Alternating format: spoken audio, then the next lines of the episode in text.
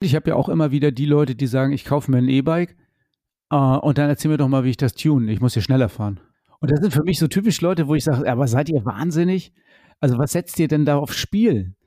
Also wenn was passiert, äh, wer bezahlt und äh, was ist denn mit euch los? Nicht, das ist ja, das Wenigste wäre ja, dass der Führerschein weg ist und man eine hohe Strafe zahlt. Das Schlimmste wäre, man müsste irgendwelche Personenschäden ersetzen, weil man einen Unfall hatte mit einer, mit einer fremden Person. Und die Versicherung ist natürlich, sagt, ja, haben wir nichts mit zu tun.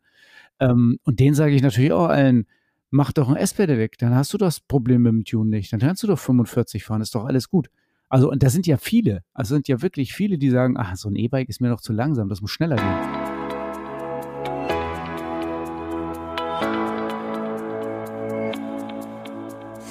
Du bist Fahrradhändler oder arbeitest in der Fahrradbranche?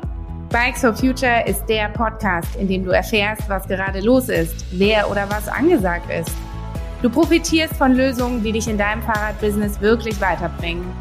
Durch die Episoden begleiten dich deine Branchenexperten Uwe Wöll und Thorsten Larschow vom VSF, dem Verbund der Fahrradhändler. Wie so vieles auf dieser Welt funktioniert auch dieser Podcast nicht ohne Unterstützer. Vielen Dank an Antidot Bike Care, Bike Leasing Service Brompton Falträder, Chike Cargo Bikes und Velopro Versicherung. Uwe, diesmal sind wir nicht zusammen im Podcast-Studio. Du bist wieder zu Hause, ich bin wieder zu Hause. Aber direkt nach der, unserer letzten Aufnahme zum Thema Nachhaltigkeit, da sind wir ja ein Stück gelaufen, um auf eine Insel zu kommen. Wie geht's dir damit? Ich habe keine Blasen an den Füßen, die hat nur meine Frau gehabt. Aber das war eine wunderbare Tour. Die hat viel Spaß gemacht. Und das war Abenteuer für mich ja, als vor allem, Mitteldeutscher. Was? was? Was ich sagen will, ist ja auch dann das Thema Nachhaltigkeit. Also für uns, für mich zumindestens, ähm, Haustür auf, rauslaufen und Urlaub fängt an. Und äh, gar kein Verkehrsmittel benutzt, noch nicht mal das Fahrrad. Das Fahrrad ist ja völlig in Ordnung, finde ich. Aber äh, zu Fuß ist auch cool. Das war eine gute Sache. Also wir ja, sind 13, ich meine, was sind 14 Kilometer war es One Way, oder? Ähm, ja, und 16 eigentlich. 16 Kilometer. 16 sogar, okay. Ja und das einmal durchs Watt über Muscheln, über, über Muschelbänke, wie ich verstanden habe, ja. Naja, damit die Hörerin der Hörer das jetzt nochmal so richtig nachvollziehen kann, äh, von Cuxhaven aus sind wir nach Neuwerk gewandert. Das ist eine Insel, die im Watt liegt und wir sind durch das National, durch den Nationalpark Wattenmeer zur Insel rübergelaufen, haben da zwei Tage verbra verbracht und sind wieder zurückgelaufen. Aber worum es mir eigentlich ging, ist, dass der Urlaub natürlich auch extrem nachhaltig in dem Sinne ist, dass wir zumindest ich aus Cuxhaven überhaupt gar keine Anreise habe und äh, aus der Haustür rausgehe und äh, der Urlaub anfängt. Und so ähnlich ist es, oder so ähnlich kann es ja auch mit Radreisen sein. Ja, du hast es ja gerade gemacht, ne? Nochmal. Ja. Also, ich meine, du arbeitest ja auch kaum noch, also du hast, du hast warst nochmal unterwegs jetzt in der Zeit seit dem letzten Podcast. Also von daher. Ähm genau, wir haben auch eine, eine, Radreise gestartet, die haben wir hier irgendwie äh, 40 Kilometer Zug und dann raus mit dem Rad und, und ich bin immer davon überzeugt, dass man auch in der dichtesten Umgebung echt noch ganz spannende Sachen entdecken und machen kann. Was ich aber auch sagen will, ist, was wichtig ist, dass man tatsächlich auch mal sich Zeit frei nimmt und Urlaub macht und ein paar Tage rauskommt. Ja, da werden wahrscheinlich ein paar Händler sagen, wie soll ich das machen? Ich habe total viel zu tun ähm, und äh, die Kunden stehen stehen hier Schlange. Also ähm, das müssten wir, glaube ich, noch mal extra behandeln, äh, wie das geht. Aber ähm, du hast es ja in der Zwischenzeit gut verteilt und hast immer wieder tolle Erlebnisse zu berichten und die sind die sind dann vor allen Dingen deshalb so äh, fantastisch, weil dir diese Kleinigkeiten, die dir auf dem Weg begegnen, äh, immer so lebhaft äh, vor Augen sind. Und da finde ich, da begeisterst du einfach damit, dass du äh, bei Kleinsttouren irgendwie so viel erlebst. Ich glaube, da kann sich auch, also wenn man es macht und das ein Auge dafür hat, kann sich jeder begeistern. Aber tatsächlich finde ich das total wichtig, dass man auch mal ähm, den Laden zulässt und dann abhaut ich glaube, wenn ich das hinkriege, bei mir sind ja auch Kunden, die irgendwas wollen, dann müssen auch andere das hinkriegen können. Äh, und ich habe das ja auch gesehen. Also äh, unser Kollege aus äh, vom Radlstadel ist unterwegs mit dem Fahrrad nach Rügen, glaube ich. Ähm, als wir hier die Grundlagenschulung hatten, waren ähm, Kollegen aus. Familie Teumer war da, ne? Genau. Ja, genau. Die waren ja. auch da. Unser Forschungskollege ist in Skagen. Also irgendwie sind alle doch, äh, oder ganz viele schaffen es ja auch rauszukommen aus dem Laden oder mal eine Woche oder zwei Wochen zuzumachen, auch wenn die Sonne scheint. Ja, ich, wir haben ja schon immer, oder das wissen wir schon lange, das Hamsterrad, in dem man sich bewegt, ist der schlechteste Moment, um einen Blick auf seinen Laden zu werfen. Also das funktioniert nicht. Ähm, wer sich im Hamsterrad bewegt, der muss ein, einen Moment raustreten, zwei Momente raustreten, bevor man irgendwie Dinge verbessern kann oder verändern kann. So, so funktioniert es nicht. Also wenn du dich jetzt angesprochen fühlst und echt gestresst und äh, kaputt bist von der Saison, dann fühle ich ermutigt mal äh, ein paar Tage rauszugehen. Schadet auch gar nichts, wenn du den Laden mal für ein paar Tage zusperrst und ein Schild dran machst, dass du Urlaub machst. Dann, dann ist das eben so und du wirst die Erfahrung machen, dass danach der Umsatz auch besser sein wird, als du erwartest. Heute ist das Thema S-Pedelec. Wir haben es schon ein bisschen angeteasert. Ich fahre selber S-Pedelec, du fährst keins, weil du darfst da nicht mitfahren, ne? Ich darf nicht fahren. Also die Strecke, die ich brauche im Alltag, wo ich lang fahren möchte, ähm, damit es irgendwie nicht nur ähm, direkt ist, sondern damit es auch schön ist, ähm, da wäre ich auf dem Radweg und das darf ich mit dem S-Pedelec nicht. Ja, und da habe ich ja schon gesagt, dass die einen sagen so, die anderen sagen so. Wir haben ja ähm, auf unserer Mitgliederversammlung schon mal Boris Palmer gehabt, vor oh, zehn Jahren würde ich sagen. Der hat damals schon gesagt, interessiert mich nicht die Gesetze. Als Oberbürgermeister hast du vielleicht auch die, deine Ordnungsbehörden selber im Griff. Also das weiß ich gar nicht, ob er das Gesetz beugen kann. Das Vielleicht versucht er das immer wieder, aber das finde ich jetzt nicht die, die ratsamste Variante. Äh, ganz klar ist, mit dem S-Pedelec ist es verboten, auf Radwegen zu fahren. Ja, aber das ist natürlich dann, ähm, man kann ja zu äh, Boris Palmer stehen, wie man will, aber das ist auch der zivile Ungehorsam, die, der ihn so ein bisschen auszeichnet. Ne? Und jetzt hat er tatsächlich in Thüringen die ersten Fahrradwege freigekriegt für S-Pedelecs, also ganz offiziell gesetzlich zugelassen. Ja. Und Baden-Württemberg zieht ja komplett nach. Da kenne ich jetzt gerade den aktuellen Stand nicht, aber äh, wenn das so ist, dann ist das natürlich irgendwie genau die Vorreiterrolle, die ein Land, ein solches Land übernehmen kann, äh, im Rahmen der, ähm, der Möglichkeiten, die man als, äh, als Land entscheiden kann. Ne, ist immer die Frage, wer hat sozusagen die Hoheit? Die haben ja sicherlich nicht die Hoheit über die Landesstraßen, also das, das Land hat jetzt den Kommunen freigestellt, Radwege in Teilen freizugeben für S-Pedelecs.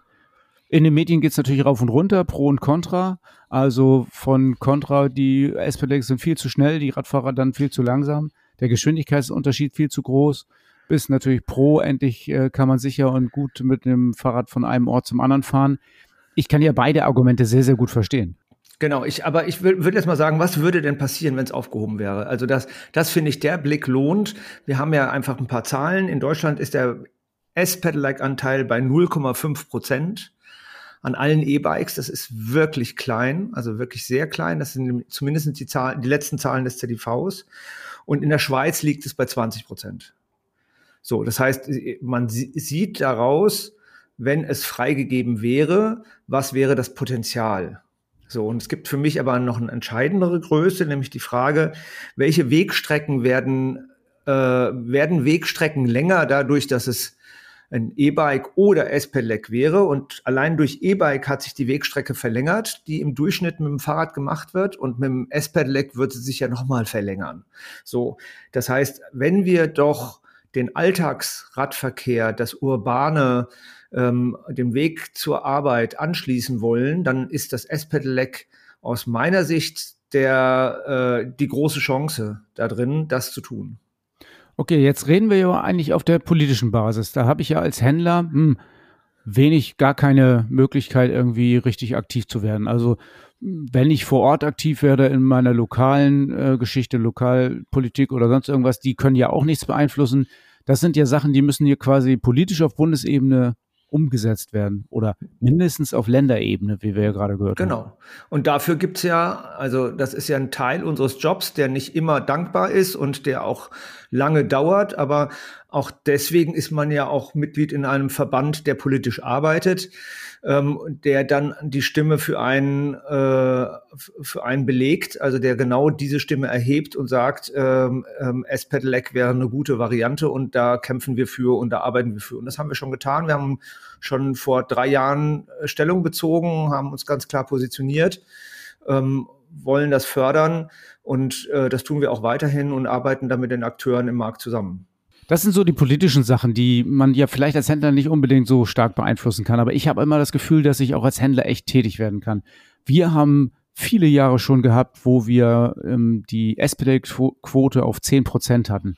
Und ähm, das sind nicht die 20 Prozent wie in der Schweiz, wo die gesetzlichen Rahmenbedingungen stimmen. Aber 10 Prozent finde ich ja auch viel besser als 0,5. Das finde ich ja schon sträflich. Ja, also die 10 Prozent sind sensationell. Wenn man den Markt betrachtet, sind sie außergewöhnlich.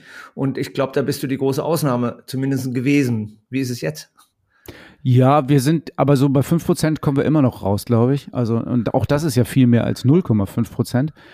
Und ich glaube, das hängt damit zusammen, wie viel S-Pelex bietest du dann in deinem Fahrradgeschäft an? Also, stehen da welche? Sind da welche zum Probefahren?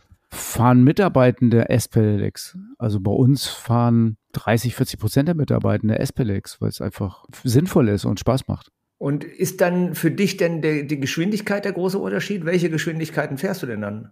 Ja, also ich selber fahre ja S-Pedelec, hatte ich ja gesagt, und ich fahre ja, sowieso immer auf der Straße. Ähm, fühle mich ja auf der Straße auch wohl und das sage ich meinen Kunden auch. Äh, fahr doch Straße, ist doch alles gut.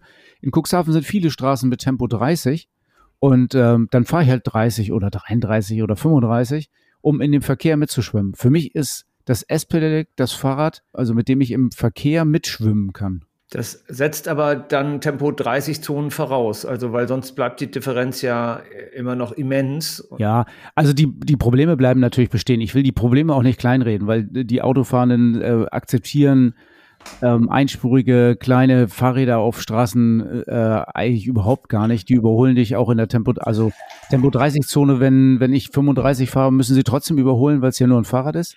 Und in äh, Zonen, wo 50 ist und ich dann 45 fahre, dann ist sogar Hupen und alles Mögliche angesagt. Aber ich, auch wenn ich mit dem Fahrrad irgendwo fahre, ich werde ja auch immer angehupt. Also die Argumente leuchten mir noch nicht richtig ein. Also ich habe nicht das Gefühl, dass es in Deutschland so schön wird wie in der Schweiz, wenn äh, Radwege freigegeben sind, weil ähm, die Akzeptanz oder viele Autofahrende haben ja da richtig einen Rochus und das wird sich nicht ändern dann. Das glaube ich auch nicht. Ähm, trotzdem ist es natürlich ein anderes Sicherheitsgefühl, was wir irgendwie sonst im Verkehr ja auch kennen, wenn wir eine Geschwindigkeit ähm, fahren können, wo man nicht die ganze Zeit bedrängt wird. Und wenn man mitschwimmen kann, dann fühlt sich das sicherer an. Also da bin ich ganz bei dir. Ähm, wie sehr wir dann, dann was bewegen können, dadurch, dass wir das nutzen, das weiß ich nicht. Wir können ja lange über S-Flex noch weiterreden, aber lass uns doch auch mal Interviewpartner reinholen. Ich bin da ja auf Markus gestoßen, Markus Riese von Riso Müller. Finde ich ja super interessant. Der ist ja ein S-Pelec-Freak vor dem Herrn, totaler Fan und fährt selber immer nur S-Pelecs. Ich würde sagen, er ist vor allen Dingen ein Enthusiast, also jemand, der sehr dafür kämpft, dass das S-Pedelec bessere Rahmenbedingungen in Deutschland hat und deswegen ideal. Lass uns reinhören. Ja, bei uns im Podcast Markus Riese. Ähm, wir kennen uns schon seit ungefähr 30 Jahren, würde ich sagen. Genau, für mich ist das seit Anbeginn der Fahrradzeit 1993 Eurobike. Ja, das genau. ist für mich sozusagen der Beginn in die richtige Fahrradwelt und da war gleich der VSF mit dir und mit euch äh, für mich gleich das Synonym. Das ist ja super, dass ihr euch schon so lange kennt, aber vielleicht kannst du noch mal trotzdem ganz kurz erzählen, wer du bist, weil vielleicht haben ja nicht alle Zuhörerinnen und alle Zuhörer sind schon 30 Jahre in der Fahrbranche und kennen Markus Riese. Mein Name ist Markus Riese. Ich habe ähm, zusammen mit Heiko Müller Maschinenbau an der TU Darmstadt studiert und zusammen als Studenten ähm, hatten wir dann die Idee und den Wunsch gehabt, ähm, ein Fahrrad zu kreieren, was nicht nur gute Fahreigenschaften hat, sondern sich auch schnell zusammenfalten kann, damit man es überall mitnehmen kann, egal ob mit Zug oder mit dem Auto. Und aus dieser Idee ist das Birdie entstanden, wo wir dann 1993 die Firma Riese Müller gegründet haben. Ich glaube, die Geschichte ist ja legendär, zumindest jetzt auch bei, dem, bei den Verkaufserfolgen, die ihr in der Zwischenzeit habt und bei der Art und Weise, wie das Unternehmen gewachsen ist. Jetzt ist das Thema ja äh, S-Pedelec in diesem Podcast.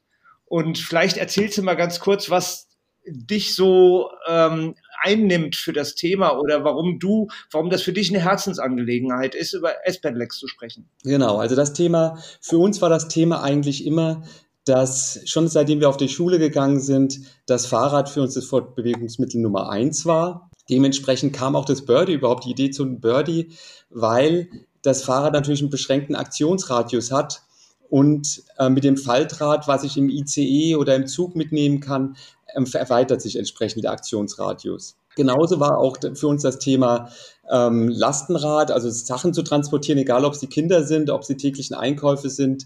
Das Thema Lastenrad für uns ein Thema, wo wir einfach 2012 das Load auf den Markt gebracht haben, was ich auch selber äh, jeden Tag fahre Und wir haben halt auch genauso das Thema S-Pedelec ähm, ganz früh für uns entdeckt. Wir haben im Jahr 2008 auch das erste ähm, S-Pedelec überhaupt vorgestellt. Wir waren die ersten, die das in Deutschland als typgenehmigtes Fahrrad zugelassen haben. Und da ist auch der Gedanke, ähm, das Auto zu ersetzen, weil einfach auch, wie es Studien in Kopenhagen zeigen, selbst wenn die Infrastruktur noch so perfekt ist, Otto Normalverbraucher fährt eigentlich über Strecken sieben Kilometer eigentlich nicht mehr mit dem Fahrrad und mit dem E-Bike. Und selbst in Kopenhagen ist dann so über zehn Kilometer nimmt einfach die Autobenutzung massiv zu. Und da ist das S-Pedelec echt eine spannende Alternative, weil auf dem S-Pedelec kann man selbst Strecken bis 20 Kilometer oder 30 Kilometer sogar ähm, sehr schön zurücklegen und es macht richtig Spaß ähm, sodass man eigentlich gar nicht mehr auf diese Strecken bis 20 Kilometer das Auto nehmen möchte.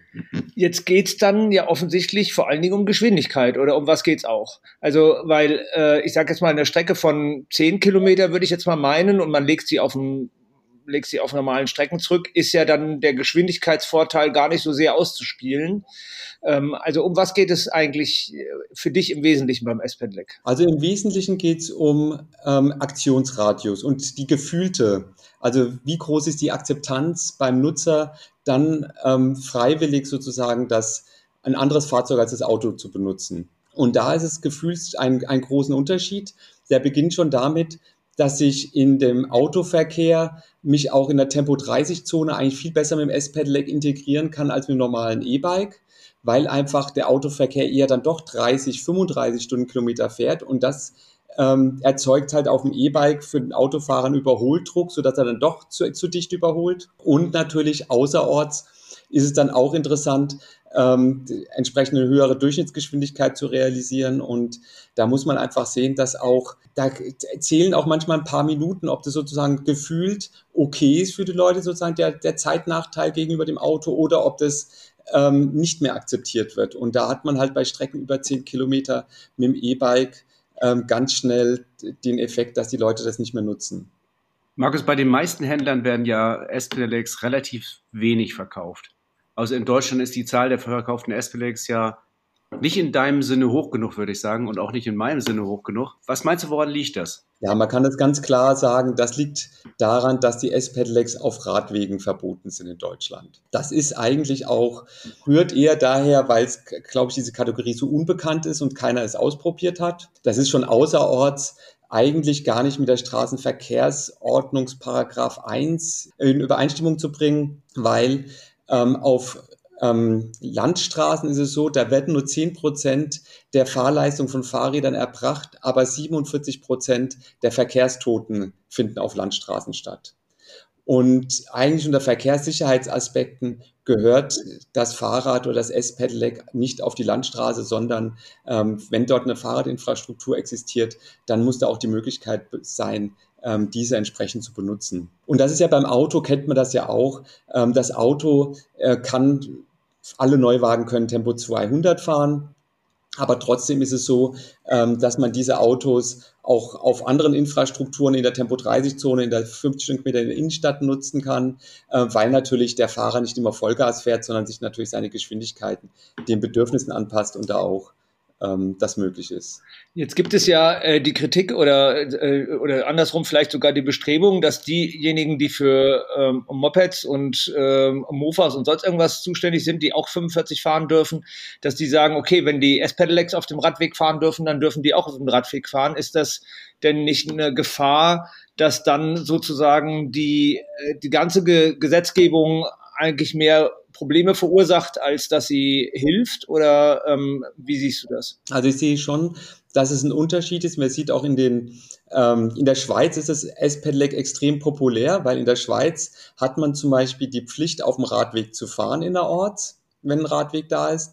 Und die ähm, Auswertung der Schweizer Straßenverkehrsbehörde zeigt auch, dass kein erhöhtes Unfallrisiko durch die S auf die S-Pedelecs zurückzuführen ist. Das ist natürlich auch eine Chance, weil natürlich diese S-Pedelecs, die fahren ja nicht immer 45. Es ist auch gar nicht so einfach, diese 45 zu erreichen und zu halten. Es, ähm, Untersuchungen der Schweiz zeigen einfach, dass die im Schnitt im Schnitt so fünf Stundenkilometer schneller fahren als normale Fahrräder. Ähm, und natürlich besteht auch die Möglichkeit in der Straßenverkehrsordnung, äh, diese S-Pedelecs von den normalen Motorrädern zu differenzieren. Also in Tübingen wurden ja gewisses Radwegenetz für S-Pedelecs freigegeben.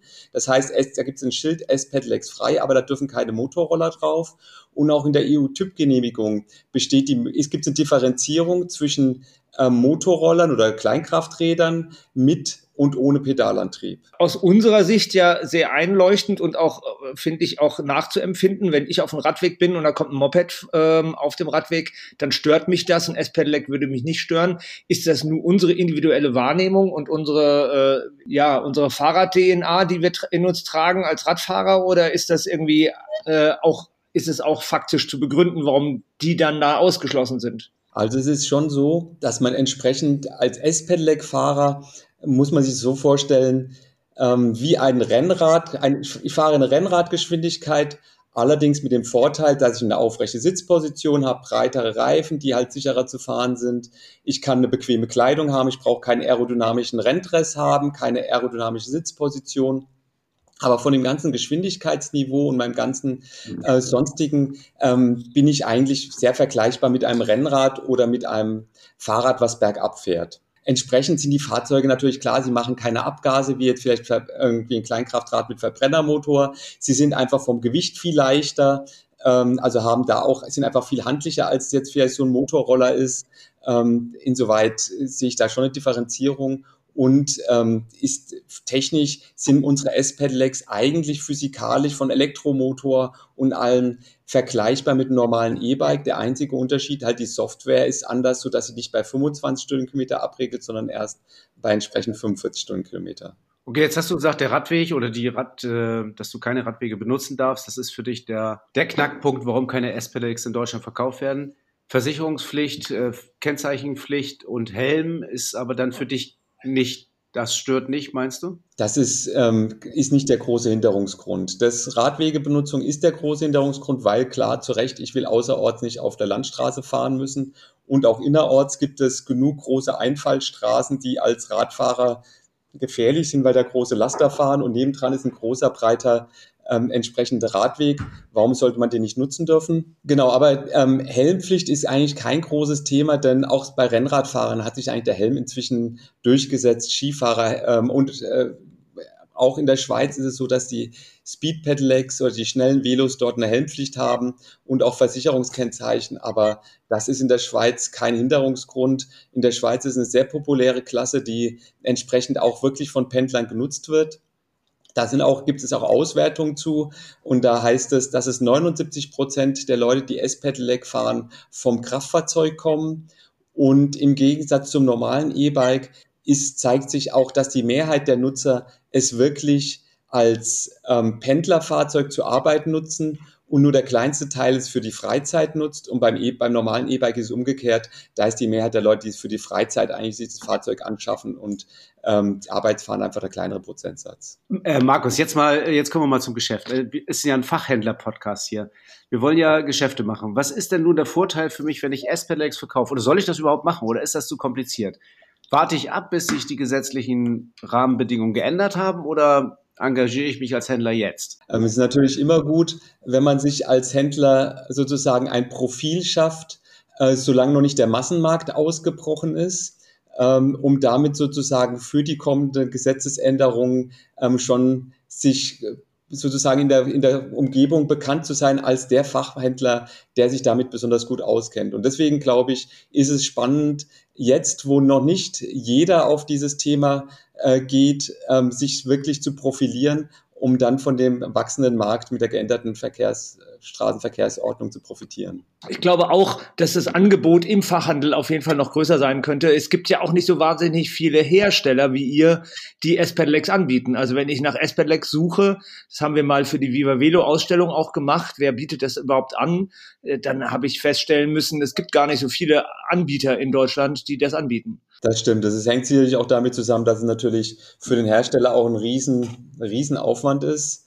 Und ähm, Riso Müller muss man ganz ehrlich sagen, wir machen das eigentlich eher aus, Überzeugung als jetzt aus wirtschaftlicher Überlegung. Und so engagieren wir uns auch, natürlich auch politisch dafür, ähm, dass diese Radwegebenutzung äh, entsprechend ähm, zukünftig besser gestaltet wird. Okay, also ihr macht das aus Überzeugung. Ihr seid aus Überzeugung in der Pool Position und erwartet aber auch von den Händlern, dass sie auch schon mal die Pool Position belegen. Ja, ich denke, das hat sich ja auch bei dem Lastenradbereich gezeigt. Ich glaube, die Händler, die früh auch sich sozusagen auf dem Lastenradbereich gut aufgestellt haben, die profitieren natürlich jetzt auch mehr von einem wachsenden Lastenradmarkt als ein Händler, der halt erst zögerlich damit umgeht und erst später damit an den Start kommt.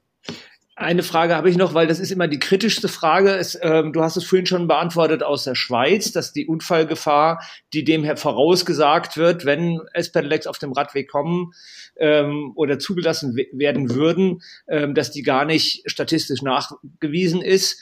Jetzt ähm, gibt es ja eine Kernkritik, die sagt irgendwie so, dass es wenn Menschen ein S-Pedelec kaufen und damit gar nicht fahrsicher unterwegs sein können, weil sie das Ding nicht beherrschen, dass das von, dass von diesen Radfahrenden auch eine, ähm, eine Gefahr ausgeht. Ähm, stellt ihr denn bei den Verkäufen eurer Räder sowas fest? Könnt ihr dazu was sagen oder gibt es darüber eigentlich gar keine, ich sage mal, Rückmeldung, Statistik, irgendwas, ähm, die das belegt?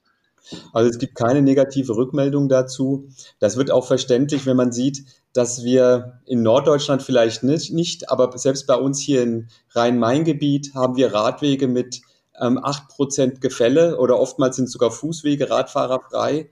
Ähm, wenn ich mit dem normalen Fahrrad dort runterrollen würde, ohne zu bremsen, hätte ich am Schluss ungefähr 50 äh, bis 60 Stundenkilometer äh, Geschwindigkeit. Ähm, das zeigt einfach, dass selbst das normale Fahrrad ähm, in, in der südlichen Hälfte von Deutschland einen Großteil der Radwege es schon ermöglicht, ähm, in Geschwindigkeitsbereiche vorzustoßen, die deutlich höher sind als vom S-Pedelec. Und trotzdem ist der gesellschaftliche Nutzen größer, diese Radwege auch bergab freizugeben, als dass man eine Pflicht hat, bergab nur das Fahrrad schieben zu dürfen. Und das Gleiche ist natürlich mit dem S-Pedelec. Ähm, man darf auch nicht unterschätzen, gerade es gab ja auch mal wieder Kritik, dass alte Leute vielleicht überfordert sind äh, mit äh, E-Bikes oder mit S-Pedelecs. Ich glaube, das kann man von Statistiken so nicht eindeutig sagen. Es ist oftmals ist es ein Problem, dass Einspurfahrzeuge für sehr alte Menschen ein Problem sind, dass sie beim Starten und Stoppen sozusagen dieses, ähm, dieses äh, Gleichgewichtsproblem nicht lösen können. Und für einen alten Mensch ist dann sozusagen selbst das Umfallen aus Geschwindigkeit null im, im Zweifel schon mit einer äh, größeren Verletzung verbunden äh, wir sind ja bei dir, also wir sehen das tatsächlich als große Chance, gerade das urbane Umfeld einer, sag ich mal, Stadt irgendwie anzuschließen und ähm, dort die ganzen ähm, Alltagswege, Arbeitswege mit dem S-Pedelec zu machen. Ich glaube, das ist eine große Chance da bis zu, bis zu Entfernung, bis zu 15, 20 Kilometer, ähm, weil es dann kein ähm, Zeitnachteil mehr ist. Also wir reden gar nicht über Geschwindigkeit, sondern vor allen Dingen über Zeit, was immer ein Argument für das Auto war. Und ähm, das macht es dann deutlich leichter. Also das, da sind wir uns, sind wir ganz nah beieinander. Und ich glaube, das ist auch für uns der, die Motivation gewesen, diesen Podcast zu machen. Ja, und das kann ich auch im direkten Bekanntenkreis so nachvollziehen. Also wir haben ähm, in meinem Wohngebiet Nachbarn, die bei Opel in Rüsselsheim arbeiten, die vorher Zweit, mit dem Zweitwagen dorthin gependelt sind. Den habe ich mal ein S-Pedelec ausgeliehen, um das mal auszuprobieren. Danach war der so begeistert. Natürlich, der war schon auch vorher fahrradaffiner Mensch gewesen, aber hätte ein Traum, wäre nicht mit dem Fahrrad natürlich nach Rüsselsheim gefahren. Das sind irgendwie 20 bis 30 Kilometer. Und jetzt haben die ihr Zweitwagen verkauft und er pendelt da mit dem S-Pedelec hin und es sagt einfach ein Gewinn an Lebensqualität, dass er da durchs Grüne mit seinem S-Pedelec fahren kann. Ich finde ja das, was du gerade gesagt hast, sehr, sehr spannend. Du hast äh, einem Bekannten ein Fahrrad gegeben und er hat es ausprobiert. Ich glaube, das ist doch das, was Händler auch machen müssen, oder? Die Fahrräder da haben, auch angemeldet, also Versicherungskennzeichen dran und einfach den Kunden mal unterschieben und die sollen es ausprobieren. Ich glaube, jeder, der das erfährt, der kann den Unterschied wirklich spüren. Ja, ich finde es auch immer faszinierend, dass man das eigentlich mit Worten gar nicht erklären kann. Und auch selbst diesen, diesen Unterschied von fünf Stundenkilometer, die die im Schnitt fahren, das ist rational nicht nachvollziehbar, warum das sozusagen ein anderes Gefühl auslöst, warum das es so viel attraktiver macht. Aber wenn man es einmal erlebt hat, dann fragt man sich, die, warum man eigentlich vorher überhaupt ein normales Fahrrad, äh, E-Bike äh, fahren musste. Und ähm, wir sehen es, egal ob es damals bei den E-Bikes ist oder bei den Lastenrädern ähm, und bei den S-Pedelecs, man muss einfach, dass man in, der, in seinem Alltag im Idealfall mal ausprobieren können um dann überhaupt zu erfahren, wie toll das Ganze ist. Und deswegen oftmals profitieren solche Fahrzeugkategorien ja auch erst davon, dass dann Leute das in ihrem Bekannten- und Freundeskreis weitererzählen und dann so langsam im Kopf sich die, die, was ändert und dann es zu einer Kaufentscheidung kommt. Okay, also ich für mich als Fahrradhändler habe ein bisschen was mitgenommen. Also SPLX präsentieren und anbieten ist, glaube ich, wichtig.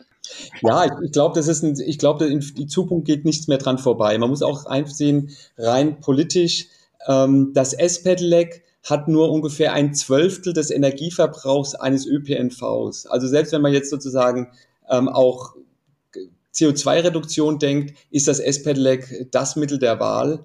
Ähm, aber das Schöne daran ist, der Hauptgrund, weshalb man es machen soll, es ist einfach ein Gewinn an Lebensqualität, wenn man damit fährt, statt mit dem Auto. Und es ist auch noch ein Gewinn an Gesundheit für einen selber. Ähm, besteht eigentlich gar kein Grund, kein S-Pedelec zu haben. Also ich bin ja jedenfalls begeistert, vor allen Dingen von auch von deinem Enthusiasmus und von deiner Kämpfernatur, die du da in diesem Thema hast. Also mir gefällt das total gut erstmal vielen Dank dafür, dass du uns irgendwie hier Rede und Antwort gestanden hast bei diesem Podcast äh, und zu einem Thema, was uns ja, was dir viel mehr, aber uns auch eine Herzensangelegenheit war. Also von daher vielen Dank dafür. Jetzt haben wir Markus gehört, der ja sehr dafür kämpft, dass die Rahmenbedingungen so sind, wie sie in der Schweiz sein sollen. Und ideal wäre ja, wenn wir jetzt noch jemand hätten, der aus der Schweiz berichten könnte. Ja, Nick Becker. Nick Becker ist äh, bei Tour de Suisse. Perfekt. Bei, es arbeitet bei Tour de Suisse äh, was macht er da genau? Im Marketing, glaube ich. Ja, da ist er, da ist er auch im Podcast bestens aufgehoben. Ja, den äh, Nick mal hören, was er dazu sagt. ja. Nick, schön, dass du mal bei uns im Podcast zu Gast bist. Herzlich ja, ich willkommen. Ich freue mich sehr gerne hier, äh, sehr, ich freue mich sehr hier zu sein. Bin schon gespannt, wie wir uns äh, austauschen können, was ich euch erzählen kann über die Schweiz. Ja, wir haben dich ja eingeladen. Das Thema ist ja S-Pedelecs. Und S-Pedelecs, da seid ihr ja in der Schweiz die absoluten Champions im Verkaufen von S-Pedelecs. Wie macht ihr das? Wir haben grundsätzlich viel bessere Rahmenbedingungen als in Europa oder in Deutschland. Das heißt, die Schweizer sind wie in vielen Fällen ein bisschen entspannter und nehmen es nicht zu eng und zu streng. Das heißt, wir können ähm, viel einfacher S-Pedelecs im Alltag nutzen. Was sind da die genauen Unterschiede? Also was bedeutet das in den Rahmenbedingungen? Also wir haben zum einen auf der, was für den, was für den Nutzer wichtig ist, Du darfst auf vielen Fahrradwegen fahren zum Beispiel. Das heißt, du hast nicht diese, diese strengen Regeln, dass du nur immer auf der Straße fahren musst. Das heißt, das ist im Alltag viel angenehmer zu nutzen. Ähm, klar ist ein S-Pedelec ein Kraftfahrzeug. Man darf äh, in gewissen Bereichen da nicht fahren. Aber die, wir haben viel weniger Auflagen. Du brauchst eine Haftpflichtversicherung. Das ist in Deutschland ja auch so. Also einfach ein Kennzeichen. Aber das Ganze drumherum, bis auf Helm, gibt's so eben nicht. Und äh, wenn du sagst, es ist nicht auf allen Fahrradwegen verboten, heißt es, es gibt aber auch äh, bestimmte Fahrradwege, wo es verboten ist?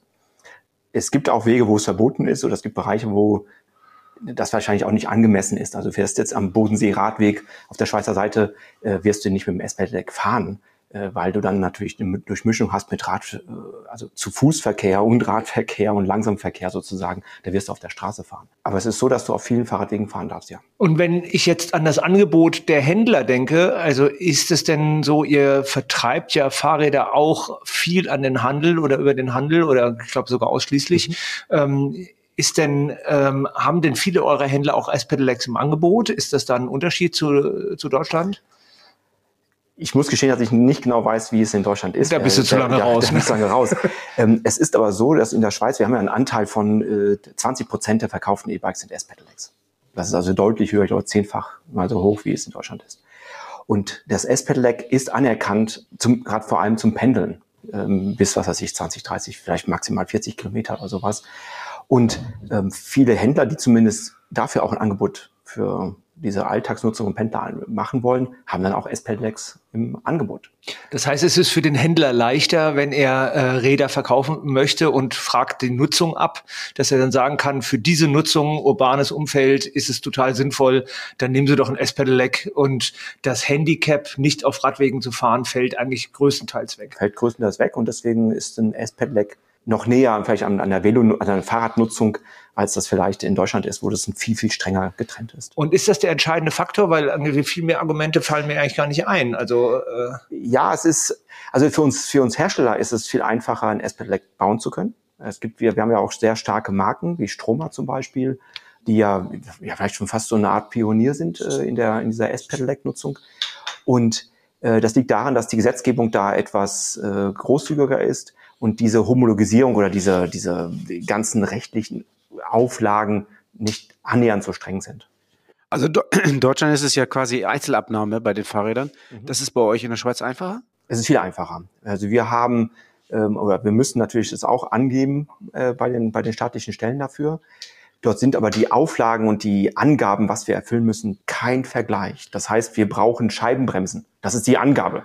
Aber das war's dann auch schon. Ja. Okay, das heißt also, die S-Pelecs in der Schweiz könnten auch billiger sein als die in Deutschland? Das, das könnte sein, aber dafür sind wir nicht bekannt, dass, dass wir in der Schweiz billiger sind als in Deutschland. Das wäre ja mal was. die Schweiz wäre, die Schweiz ist billiger als in Deutschland. Das wäre ja mal ein Knaller. Dann fahren wir rüber und kaufen die S-Pelecs in der Schweiz. Das Billigradland Schweiz. Also, okay, ihr habt einfache, ähm, einfachere Gesetze, um die Fahrräder auch zuzulassen. Das finde ich ja auch, wahrscheinlich ist das auch wichtig, weil ähm, wir haben ja vorhin schon gehört, in Deutschland gibt es gar nicht so viele Hersteller, die S-Pedelecs bauen. Mhm. Und als Händler habe ich ja auch gar nicht so eine große Auswahl, wenn ich S-Pedelecs verkaufen will in Deutschland. In, Schweiz, in der Schweiz ist die, äh, macht ihr welche? Macht ihr welche? Wir machen welche. Ja, für uns ist es ein wichtiger äh, Teil.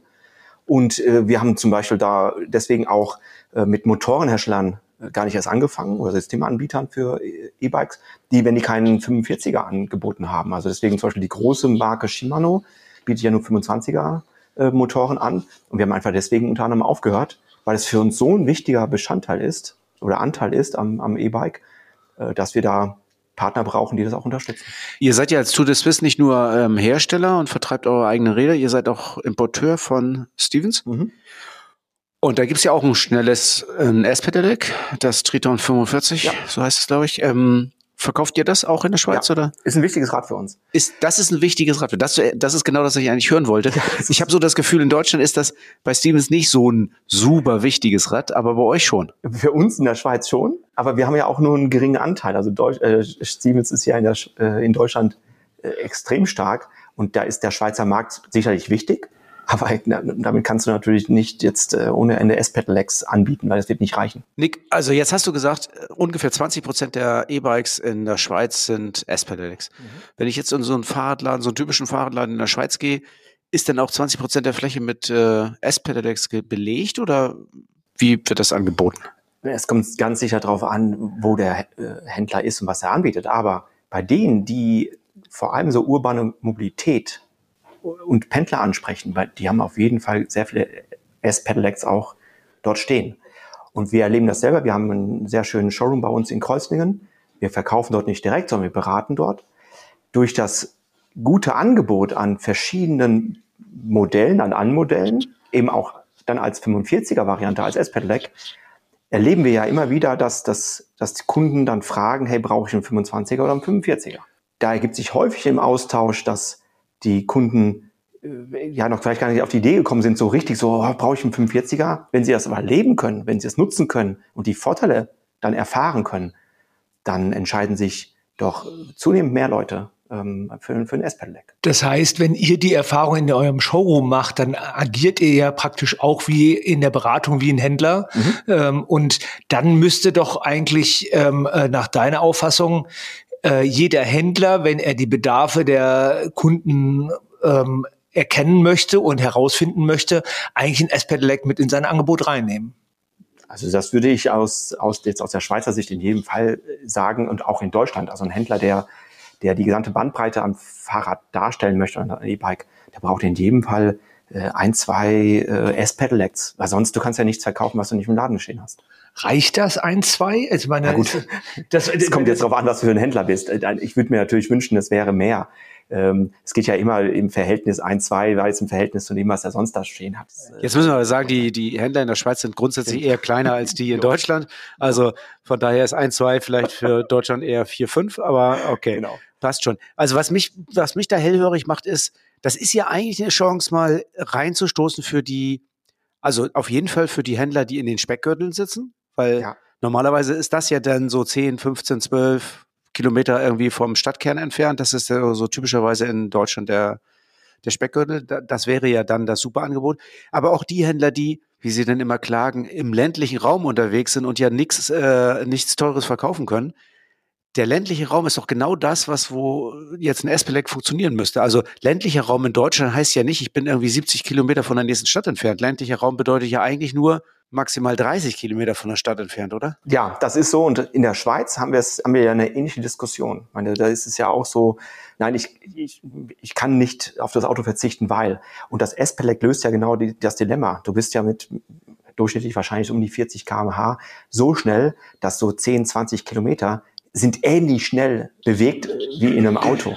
Und genau das ist das Thema. Wir haben ja in der Schweiz auch viel ländlichen Raum. Also gerade bei uns im Thurgau, wo wir ähm, sind am Bodensee, das ist wirklich so Apfelland, ländlich. Die Differenz oder die Distanzen dann zwischen dann aber den Ortschaften sind ja, wie du schon sagst, so fünf, zehn Kilometer. Das ist für ein S-Pedelec gar nichts. Und mittlerweile ist es vom Wetter her so schön, wir haben so wenig Regen, es gibt kaum irgendwie mal einen Tag, wo das nicht funktioniert. Und dann nimmst du dann doch mal die Bahn oder das Auto. Und 90 Prozent der Bevölkerung in der Schweiz lebt fünf, maximal fünf Kilometer entfernt von dem nächsten Bahnhof. Also auch das wäre sogar machbar, wenn es da geht, darum geht, plötzlich, oh, ich kann heute nicht fahren, weil ich, weil es zu nass oder zu stimmig ist. Aber hier ist es ja spannend äh, von dir zu erfahren, wie die Kunden reagieren, wenn der Händler dieses an oder wenn der Händler oder ihr jetzt sozusagen als Hersteller dieses Angebot auch tatsächlich parat habt. Also sind das die, die, die genau 15 Kilometer, 10, 15 Kilometer entfernt wohnen und die dann darauf links, also was ist das Bedürfnis, was man da anspricht? Ja, also in der, innerstädtisch ergibt es keinen Sinn, weil du ja. bist, das, das äh, äh, da bist du zu schnell und das, das, das stresst auch nur in vielen Fällen. Sondern es sind genau, wie, wie Thorsten gerade gesagt hat, es sind genau die Distanzen, die, was weiß ich, eher 5 plus sind, bis dann irgendwie maximal 30. Und äh, die Menschen, die dort regelmäßig fahren müssen, die erreichst du natürlich mit dem S-Pedelec noch viel eher als mit dem klassischen E-Bike, weil das ist gefühlt doch relativ langsam. Und dann ist dann der Unterschied zwischen Auto und Fahrrad dann häufiger spürbar. Ich will dir natürlich unbedingt widersprechen, weil ich glaube, dass in der Stadt, wenn du im, äh, in der Großstadt im Verkehr mitfließt mit 35, ist es eigentlich auch total klasse.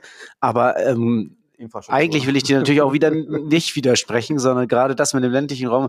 Ich sehe da ja eine ganz große Chance für die, die bis jetzt nicht so richtig profitiert haben und jetzt einfach nur sagen können, okay, ähm, ich stelle mir einfach S-Pedelecs hin und mache den Markt und beacker den und dann verkaufe ich eben nicht zwei Prozent, sondern verkaufe 10 oder 15 Prozent S-Pedelecs in meinem Laden obwohl der Trend in Deutschland anders ist. Ich kann doch immer raus aus dem Trend, oder? Ja, ich glaube, ich bin überzeugt davon, dass man als Händler, der ja so nah an den, an den Kunden ist, da kommst ja äh, kaum näher ähm, dran, ähm, weil du so ein Grundbedürfnis an, an Mobilität bedienst. Und von daher bin ich ganz bei dir. Du brauch, musst das Angebot machen und dann wirst du da auch deutlich mehr als nur zwei Prozent deiner Kundschaft überzeugen können, ein SPLEG zu kaufen. Eine kritische Frage bleibt mir noch. Wie sieht es mit der Unfallstatistik in der Schweiz aus? Kommt darauf an, wen du fragst. Ähm, wir haben die gleiche Diskussion mit äh, Helmpflicht jetzt beim, beim normalen äh, E-Biken. Wir haben plötzlich eine Lichtpflicht fürs E-Bike. Die Unfallstatistik ist korreliert mit der Kilometerleistung, korreliert mit der Nutzung, mit der längeren Nutzung. Ähm, es verunfallen nicht mehr E-Bike-Fahrerinnen und Fahrer, nur weil äh, die E-Bike fahren. Das ist ja so eine äh, Diskussion, wenn man da genau hinschaut in die, Stadt, in die, in die Studien, lässt sich nicht belegen, dass das E-Bike-Fahren unsicherer ist. Dazu kommt, dass gerade beim E-Bike, jetzt aktuell Bosch äh, ABS zum Beispiel, das ist, äh, wir, wir haben ja immer mehr Sicherheit. Wir haben besseres Licht, wir haben bessere Bremsen. Mit ABS hast du auch nochmal, dass du auch Schreckbremsungen gut abfedern kannst. Da wäre ich vehement, äh, würde ich eher sagen, na Leute, äh, lass uns mehr Fahrräder auf die Straße bringen, dann wird es auch sicherer. Und gute Infrastruktur ist natürlich Schlüssel. Gute Infrastruktur und mehr Fahrräder auf die Straße bringen, da kann ja nichts mehr kommen. Nick. das ist ja ganz fantastisch. Sehr schönes Schlusswort. Schön, dass du da warst. Ähm, schön, dass wir hier einen Podcast aufnehmen konnten zusammen in äh, Österreich. Wir sind gerade im Urlaub. Ja, wir fahren Fahrrad. Ja. Natürlich Rennrad. Das ja. ist ganz großartig. Jetzt ohne E, aber in der Geschwindigkeit von S-Pedelec natürlich. Natürlich. ja. Naja, ich für mich jetzt als Händler würde ja sagen, S-Pedelecs sind auf jeden Fall immer teurere Räder. Also grundsätzlich gibt es da keine besonders einfachen Fahrräder. Jedes S-Pedelec ähm, knackt eigentlich die 5000 Euro Marke. Das ist ja erstmal grundsätzlich gut für den Umsatz. Ähm, die Marge ist ja sehr ähnlich und ähm, das ist auch gut fürs Klientel, was reinkommt. Das sind ja Leute, die einfach Bock haben auf so ein, auf so ein Kraftfahrzeug, so ein sportliches und äh, tolles Fahrrad, was, was eben auch ein bisschen anders ist. Also das ist nochmal eine Erweiterung äh, der Zielgruppe in die für mich richtige Richtung. Das heißt, ein anderes Klientel, du erwartest ein anderes Klientel, was zu dir in den Betrieb kommt. Ja, ich, ich habe sie ja auch, ich kenne sie ja auch, weil wir ja schon wirklich viele SPDX verkauft haben. Und ich weiß, dass das sind viele, ähm, die wirklich viel von ihrem Fahrrad erwarten und sagen, ja, so ein S-Pedelec, das, das ist für mich genau das Richtige, das muss ich auch haben. Im Pedelec reicht mir einfach nicht, weil 25 fahre ich sowieso, dann brauche ich gar, dann brauche ich überhaupt gar keinen E-Antrieb. Und jetzt nochmal eine praktische Frage. Wie ist das mit Zulassungen und Co.? Ist der Aufwand besonders hoch oder hält er sich in Grenzen?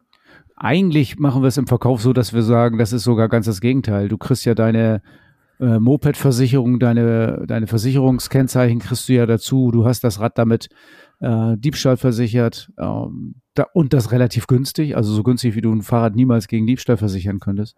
Das sind ja sogar Vorteile noch. Das heißt, für dich fällt die Bilanz einfach nur positiv aus, wenn sich der Bereich ausweiten würde. Ja, ich würde, äh, ich würde die 20 Prozent aus der Schweiz äh, sehr begrüßen und äh, würde das richtig gut finden.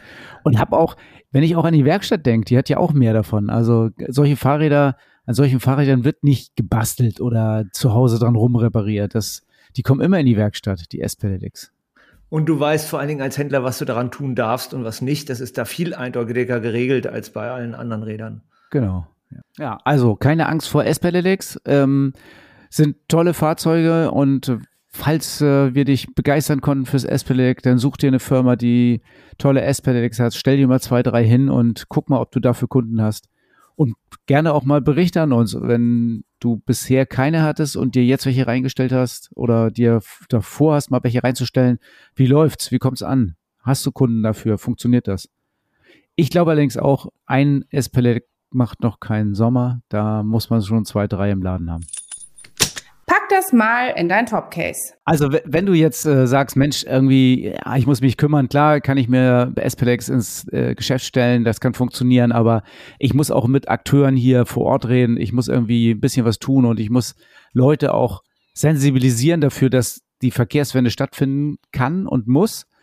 Dann haben wir vom VSF Postkarten, auf denen so ein paar Schlagsätze draufstehen, äh, was wir fordern, was wir schon immer gefordert haben. Das, da gibt es auch eine Postkarte zu S-Pedelec, da gibt es auch eine Postkarte zur Regelgeschwindigkeit Tempo 30 und und und. Und den Postkartensatz und wie viele, Uwe? Also den, der Satz enthält ja acht Postkarten, glaube ich, oder sechs. Ja, man kann ja auch noch mal schreiben, ob man jetzt praktisch wegen des Themas besonders die S-Pedelec-Karten haben möchte, aber man kann sich einfach bei uns Postkarten bestellen. Die kriegt man kostenlos und äh, ähm, also bis 100 Stück machen wir das äh, ohne Probleme. Also ich glaube, es gibt sieben Motive, nicht sechs und nicht acht, sondern sieben, sieben Motive. Und äh, wenn ihr einfach nur 100 bestellt, wenn du nur einfach 100 bestellst, dann ähm, kriegst du die Motive gemischt. Und falls du ein Motiv unbedingt extra haben möchtest, dann schreib uns nochmal ähm, gesondert eine Mail dazu. Aber auf jeden Fall sind die Postkarten super, um sie einzusetzen bei Kunden, um die von irgendwas zu überzeugen. Du kannst sie bei Lokalpolitikern einsetzen, du kannst sie bei Versammlungen einsetzen, du kannst äh, einen Stempel von deinem Geschäft drauf machen. Oder auf, auf einer Hausmesse oder eine Regionalmesse und so weiter. Also das genau. kann man. Also ja. Einsatzmöglichkeiten gibt's äh, ganz viele und die kriegst du von uns geschenkt. Immer vorwärts. Das erwartet dich beim nächsten Mal. Wir haben ja gerade ganz frisch eine VSF Allride Schulung zu Ende gebracht. Und weißt du was, ich habe so ein bisschen gedacht, Zusammenarbeit, die Zusammenarbeit mit, da sind ja nicht nur VSF-Mitglieder gewesen, sondern auch andere, diese Zusammenarbeit, diese Teamarbeit, das ist, das bringt einen richtig vorwärts, oder? Ja, das ist einfach schön, wenn die unterschiedlichen Akteure zusammenkommen und an einem Thema oder an zwei, zwei, drei Themen arbeiten. Das ist wirklich, das befeuert, das inspiriert und da waren auch ein paar Fachleute dabei, die neue Impulse gegeben haben. Das war sehr spannend. Und das haben wir ja auch gemacht bei unserer damals Fachkräftekampagne, jetzt Arbeitskräftekampagne. Wir gesagt haben, Fachkräfte passt gar nicht, wir suchen auch grundsätzlich Arbeitskräfte. Das haben wir ja auch losgetreten im kleinen Team, um dann ein größeres Team zu bilden.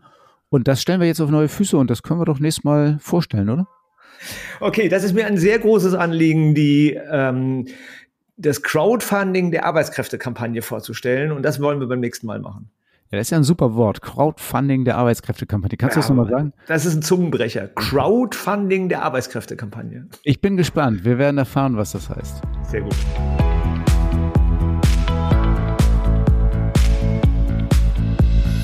Bikes for Future Der Podcast mit Uwe und Thorsten für deinen Erfolg im Fahrradbusiness.